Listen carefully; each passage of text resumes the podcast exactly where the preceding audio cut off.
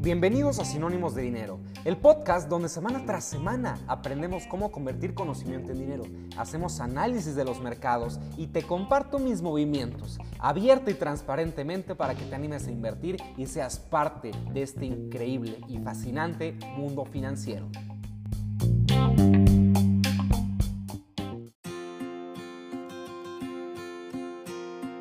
Bienvenidos a un episodio más de Sinónimos de Dinero.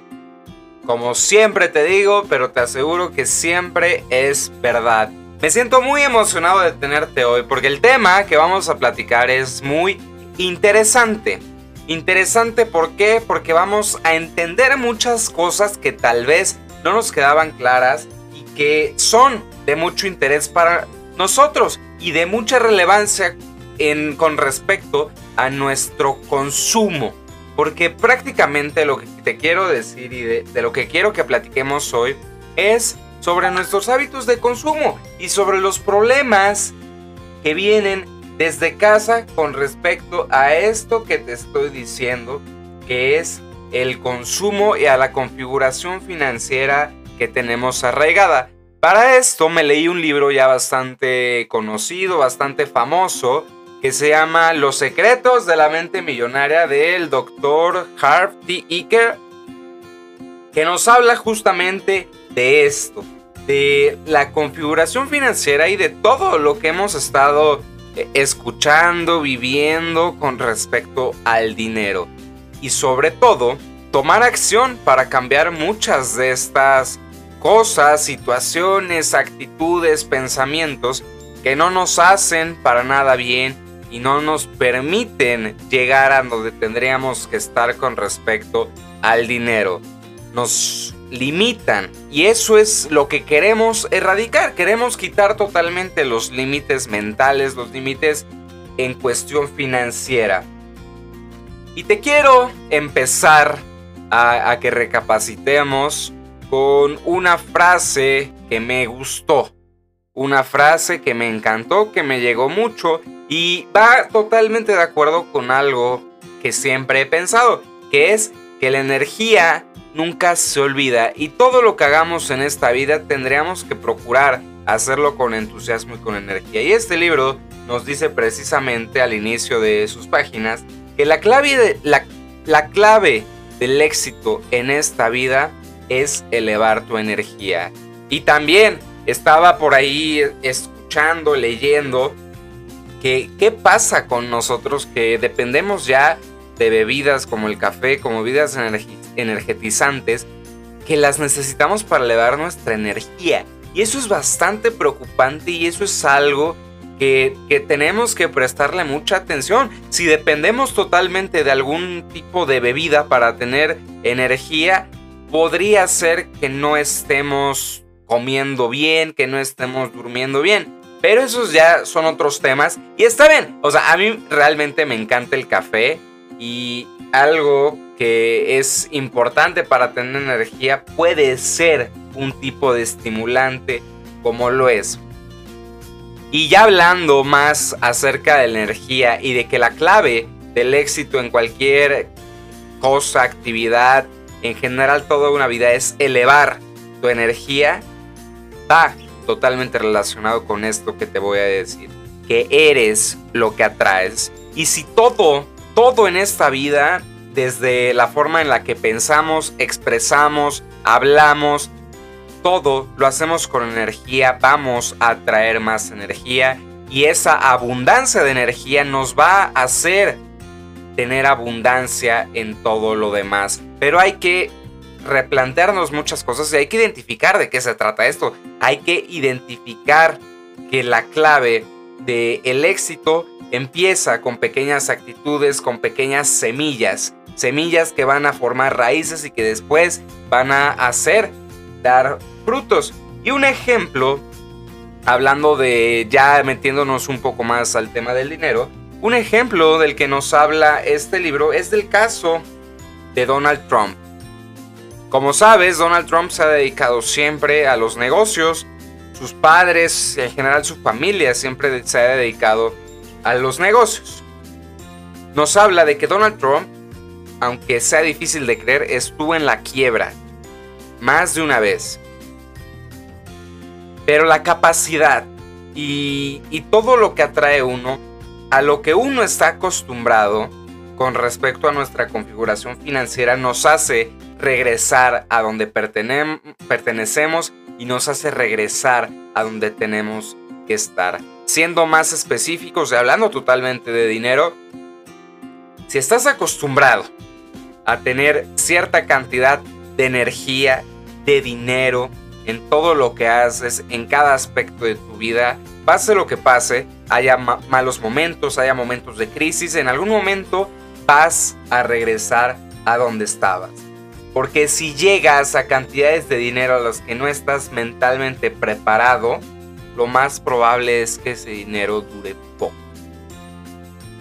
Y el ejemplo clásico, pero que no por porque se repita tanto deja de ser cierto, es el de la clásica persona, bueno, clásica como si fuera común, pero el ejemplo de la persona que se gana la lotería. Y uno pensaría que ya tiene la vida resuelta, uno pensaría que ya va a emprender proyectos, va a hacer negocios, pero la realidad es que cuando no estamos acostumbrados a una cantidad, en este caso de dinero, cuando no estamos acostumbrados a tener tanto dinero, ese dinero se evapora. Y ese dinero lo empezamos a gastar, pero todo va siguiendo un patrón de consumo y un patrón de comportamiento que hemos traído desde nuestra niñez. Es por eso que tenemos que estar preparados mentalmente y, con respecto a todo nuestro cuerpo para cantidades grandes de dinero si es que aspiras, espero que sí, a tener grandes cantidades de dinero. Todo empieza por nuestra mente, todo empieza por la configuración financiera y a partir de ahí ya podríamos pensar en adquirir más y en tener más. Pero presta atención a lo que te acabo de decir. Si llegas a cantidades de dinero a las que no estás mentalmente preparado, lo más probable es que ese dinero dure poco. Pero quieres que te diga algo y por eso te repetí la frase. Porque esto que te voy a decir espero que no vaya en relación a ti y que no te identifiques con esto que te voy a decir. Y es que la mayoría de gente no está preparada. Y nunca lo estará, déjame decírtelo. Por eso te digo, espero que no seas de eso, pero de esos, pero desafortunadamente lo que nos dice la estadística es que si 10 personas están escuchando este episodio, probablemente 7, 8 no estén preparadas para adquirir y para tener grandes cantidades de dinero o de energía. Piénsalo bien y por eso es que quiero que prestes mucha atención a este episodio del podcast, porque te voy a hablar de cómo poder configurar nuevamente nuestra mentalidad financiera, cómo reconfigurarnos financieramente en 10 sencillos pasos. Esa es la última parte de la que te voy a platicar hoy. Antes quiero platicarte de otros conceptos que este libro abarca, como lo es el termostato financiero. El termostato financiero, imagínate que es un termómetro.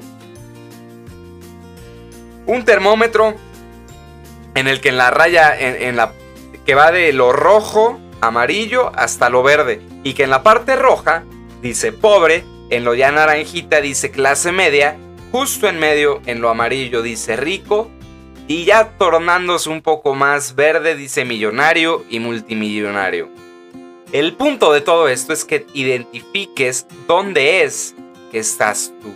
Si estás en el termostato financiero de la clase media, déjame decirte que te queda mucho por recorrer. Pero está, o sea, si estás en pobre, clase media, rico, millonario o multimillonario, estás donde estás por la forma en la que estamos pensando. Y la única forma de alcanzar nuevos niveles, nuevos niveles en el termostato financiero, pues es adaptándonos y empezar a pensar diferente. Pensar que todo lo que vayamos sembrando, en algún momento lo vamos a cosechar, pero el principal punto es sembrarlo a través de actitudes, a través de acciones. Piensa en esto, los frutos son nuestros resultados. Pregúntate en este momento cómo es que son tus raíces, cómo es que esas raíces están formando el árbol principal, cómo esas raíces ver si están dando algún tipo de frutos, porque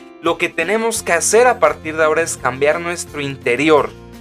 Y a interior me estoy refiriendo al cómo vemos el dinero. Todo esto para mejorar nuestro exterior. Otro concepto importante que debemos entender es uno que ya te estaba mencionando, que es el patrón financiero. ¿Cómo es que se compone este patrón financiero? Quiero que hagas este ejercicio conmigo y pregúntate, ¿cuáles son tus sentimientos con respecto al dinero? ¿Cuáles son tus pensamientos con respecto al dinero? ¿Y cuáles son tus experiencias con respecto al dinero? Todo esto los pensamientos, sentimientos, experiencias forman tu patrón financiero, forman cómo es que en algún momento te vas a comportar. Porque déjame decirte, si quieres ver cómo va a ser el futuro de una persona, basta con que revise su pasado. Su patrón de comportamiento te va a indicar cómo va a ser su futuro. Así que pregúntate, ¿cuál es tu patrón financiero? ¿Qué has pensado? ¿Qué has sentido? ¿Qué has experimentado con respecto al dinero? Nuestro patrón se forma a partir de lo vivido con respecto al dinero desde que éramos niños. Por eso es que muy probablemente, si eres joven, estamos muy a tiempo de, cambiar ese tipo de situaciones. Si eres ya un poco más adulto, siempre estamos a tiempo, pero es momento de que entremos en acción. Si quieres que te ponga el ejemplo, es muy probable que financieramente estés muy parecido a tus padres, que estemos muy parecidos a nuestros padres y que nuestros padres estén financieramente muy parecido a sus padres, o sea, a nuestros abuelos. Y a parecido me estoy refiriendo a hábitos de consumo, a pensamientos con respecto al dinero, a pensar que las personas que tienen dinero son malas, a pesar, a pensar que una persona con dinero es codiciosa, es mala, que le hace daño a la sociedad o que de alguna forma ilícita se ganó ese dinero, que no es una persona espiritual, que es una persona mala en general.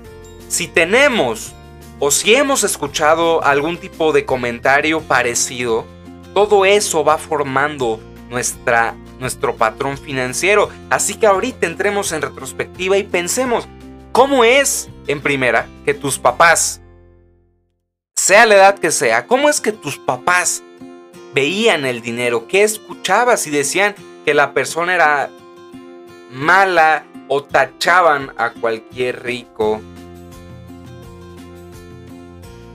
de prepotente o no sé, hay una infinidad de adjetivos que se podrán utilizar.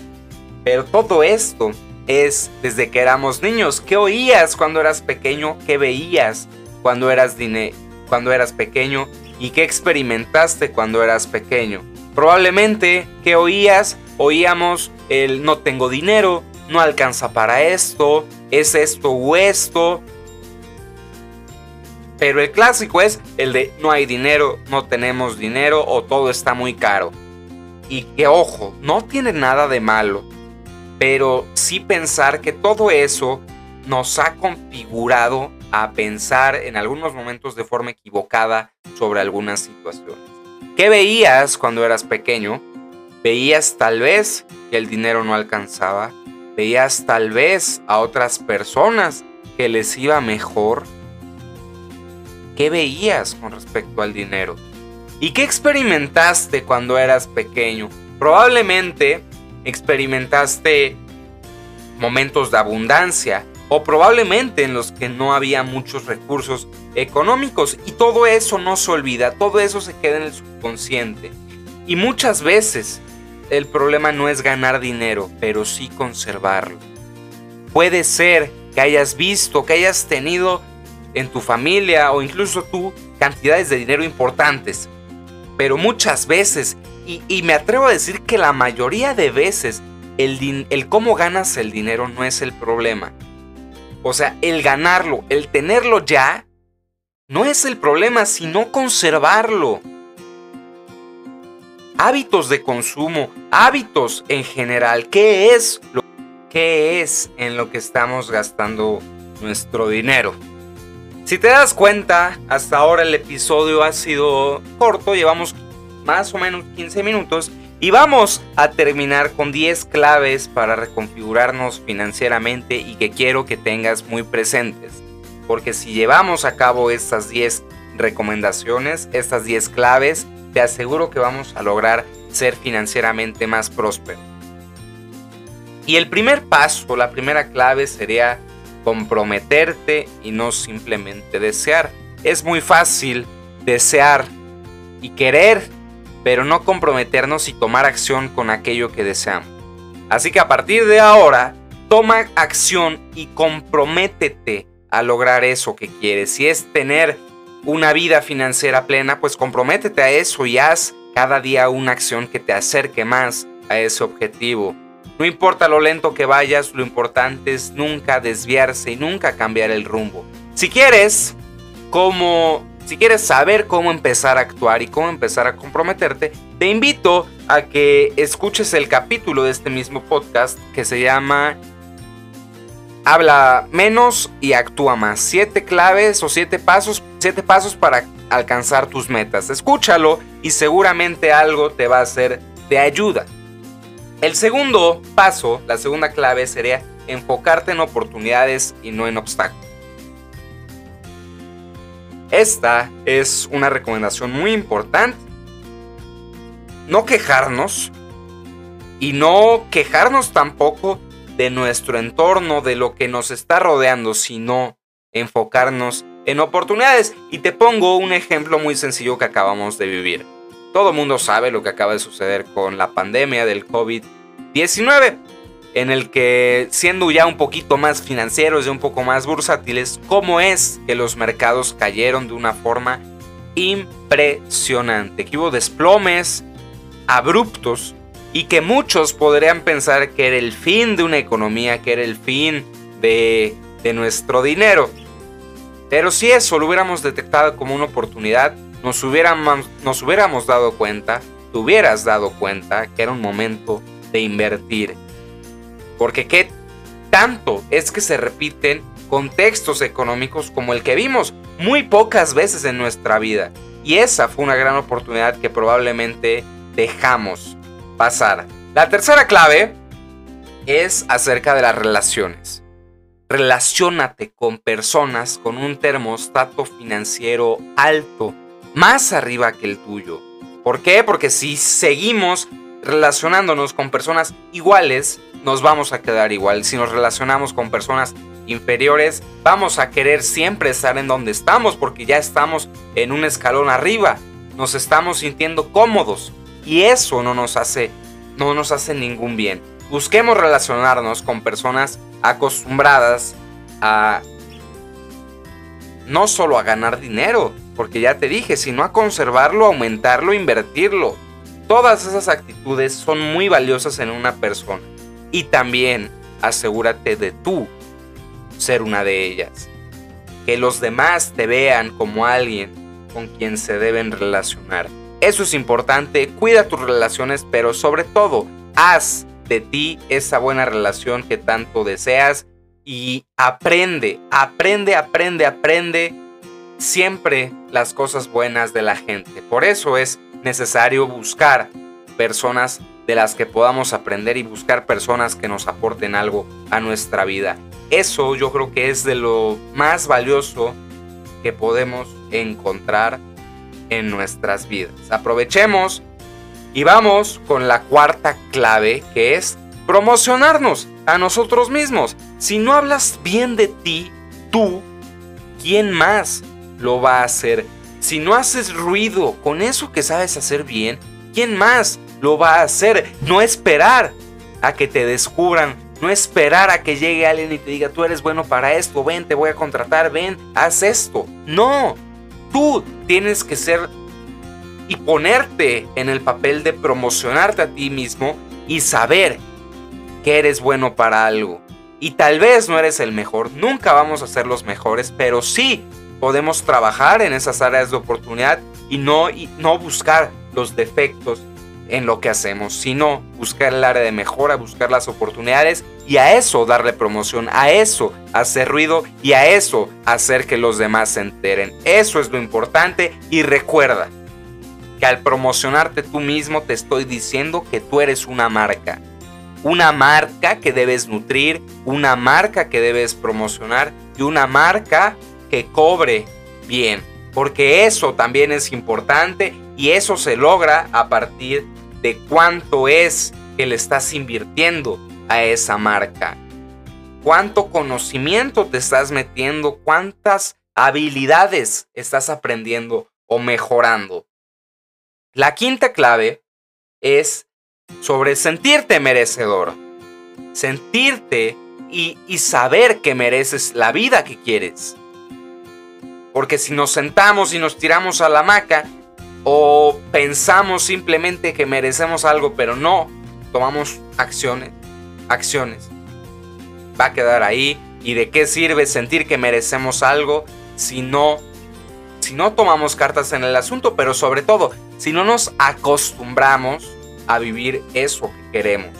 Está bien darse lujos de vez en cuando, está bien comprarte algo que siempre has querido, pero recuerda que para esto tenemos que estar de equilibrados y tenemos que tener un presupuesto que nos funcione. No darte ese lujo si no te lo puedes permitir, pero sí sentirte merecedor y cuando el dinero esté ahí, ¿por qué no? Hacerlo. La sexta clave es percibir en función de resultados y no de tiempo destinado. Este es bien interesante, me gustó mucho. Percibir en función de resultados y no de tiempo destinado. ¿Cuántas veces hemos pensado que estamos todo el día bastante ocupados? Sí, puede ser que estés ocupado en cosas insignificantes, pero ¿qué has conseguido? ¿Qué resultados te ha traído todo eso que has hecho. Puede ser, sí, que todo el día estés haciendo cosas, pero esas cosas, ¿qué resultado ha dado? Pregúntate eso y en vez de observar el tiempo destinado, cerciórate que eso de resultados. Y aférrate y haz todo lo posible porque esos resultados son, sean mejores. Más adelante te voy, a te voy a dar un capítulo sobre un libro que se llama 4DX, que es una metodología para que podamos establecer metas, metas crucialmente importantes y podamos alcanzarlas. Espera lo que va a salir muy pronto. La séptima clave es administrar tu dinero. Todo radica en saber administrar. No solo el dinero, sino también el tiempo. Porque la riqueza viene y el pilar fundamental de la riqueza es saber administrar. No el dinero, el tiempo. El tiempo en primer lugar y el dinero en segundo lugar. Dedicarle y tener prioridades a los resultados no al tiempo o al dinero en general que estamos invirtiendo, sino a ese dinero qué rendimiento le estás sacando, a ese tiempo qué resultados le estás sacando. La octava clave, la clave número 8 sería hacer, entender e informarnos, aprender a que el dinero trabaje para ti, a generar ingresos pasivos, a generar rendimientos a través de poner a trabajar tu dinero. Y créeme, te aseguro que una vez que empieces a meterte a este fascinante mundo financiero, te vas a dar cuenta que dinero que esté parado, dinero que esté sin moverse, te vas a sentir incómodo, te vas a sentir mal. Porque sabes que se está perdiendo la oportunidad y que el costo de oportunidad es muy grande, es muy alto por tener cierta cantidad, no, importa la que sea por tenerla ahí parada, porque siempre se puede sacar provecho, siempre se puede sacar rendimiento de un dinero. Asegúrate que el dinero trabaje para ti y asegúrate que sea un ingreso más para ti. La novena clave, ya la penúltima, es, escúchame bien, es actuar con miedo. Actuar con miedo es importante porque siempre, absolutamente siempre, que salgamos de nuestra zona de confort vamos a tener miedo. Siempre que nos aventuremos a decir algo frente a muchas personas, a lanzar un proyecto, a invertir en un negocio, a invertir en una acción, vamos a sentir miedo, pero el miedo es importante, el miedo nos hace crecer y una vez que ya identificaste ese sentimiento de miedo, probablemente no lo vuelvas a sentir con la misma intensidad. Si te da miedo hablar en público, probablemente la primera vez, tal vez la segunda, y seguramente la tercera te vas a sentir incómodo, te va a dar miedo, te vas a sentir inseguro. Pero te juro que a la cuarta te vas a sentir mucho mejor. Vas a sentir también tú que lo vas a hacer mejor y que eres mejor, que eres mejor percibido frente a esas personas que te están escuchando. Y eso es en el ejemplo de hablar de hablar en público pero también va relacionado a actuar con miedo con respecto al dinero y a muchas otras cosas. Obviamente, el actuar con miedo no implica que dejemos de investigar o que no hagamos nuestra tarea con respecto a alguna inversión. Para nada. Significa que, que, que ese miedo y que ese riesgo que estamos por asumir sepamos que nos va a traer algún rendimiento. Y ya por último, la última clave. La última clave para reconfigurarnos financieramente es, yo creo, la más importante, que es nunca dejar de aprender. Aprender algo todos los días, leer nuevos libros, seguir nuevas cuentas en redes sociales, ver videos en YouTube escuchar podcasts que te dejen algo y que te hagan ser mejor persona, mejor profesionista, que te reconfiguren, tal vez no solo financieramente, pero sí espiritualmente, personalmente, profesionalmente.